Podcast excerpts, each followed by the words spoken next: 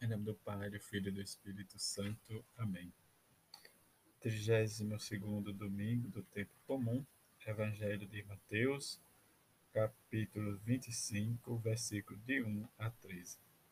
Naquele tempo, disse Jesus a seus discípulos esta parábola. O reino dos céus é como a história das dez jovens que pegaram suas lâmpadas de óleo e saíram ao encontro do noivo.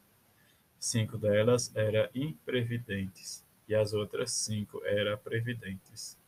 As imprevidentes pegaram as suas lâmpadas, mas não levaram óleo consigo. As previdentes, porém, levaram vasilhas com óleo junto com as lâmpadas. O noivo estava demorando e todas elas acabaram cochilando e dormindo. No meio da noite ouviu-se um grito: O noivo está chegando, ide ao seu encontro. Então as dez jovens se levantaram e prepararam as lâmpadas. As imprevidentes disseram às previdentes: Dai-nos um pouco de óleo, porque nossas lâmpadas estão se apagando. As previdentes responderam: Responderam: De modo nenhum, porque o óleo pode ser insuficiente para nós e para vós. É melhor irdes comprar dos vendedores, enquanto eles, enquanto elas foram comprar o óleo e o noivo chegou, e as que estavam preparadas entraram com ele para a festa de casamento. E a porta se fechou. Por fim chegaram também as outras jovens e disseram: Senhor, Senhor, abre-nos a porta. Ele, porém, respondeu: Em verdade vos digo, não vos conheço. Portanto, ficai vigiando, pois não sabeis qual será o dia e nem a hora. Palavra da salvação.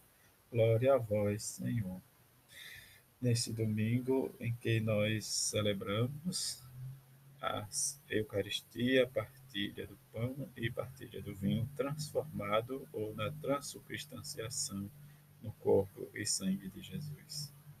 Em que a primeira leitura nos fala da sabedoria, o desejo de conhecer e que ela se dá a conhecer aqueles que a buscam, e medita sobre ela, sobre a perfeição da prudência de acordo com sua instrução, e que todos merecem que flui da sabedoria e fica cheio de bondade, mas que, né, diz, os projetos se encontram nela.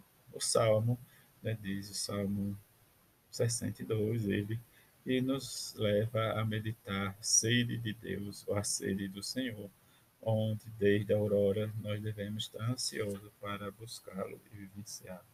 São Paulo nos fala da, da esperança em que nós precisamos depositar no Cristo Jesus ressuscitado.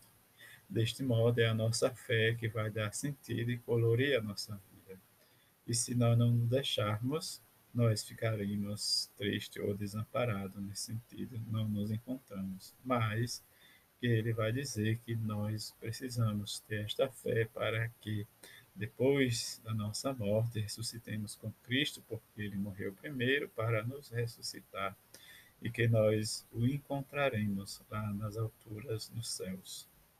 O Evangelho fala das cinco, das dez moças, as cinco imprudentes e as cinco prudentes, ou imprevidente e previdente, em que a liturgia nos fala dessa vigilância de ter coragem, da humildade, de fazer com que a nossa vida seja um sacrifício, um perfume de suave odor, em que a nossa perseverança seja, né, diz, um casamento perfeito com a comunidade ou com a paróquia.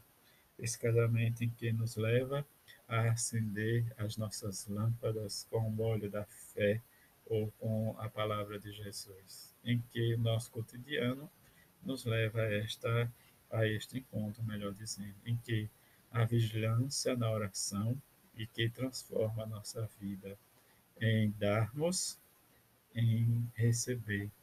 e que nós possamos vivenciar essa esperança em que a nossa vigília ou a nossa vida seja uma constante para que possamos viver a nossa fé em Jesus.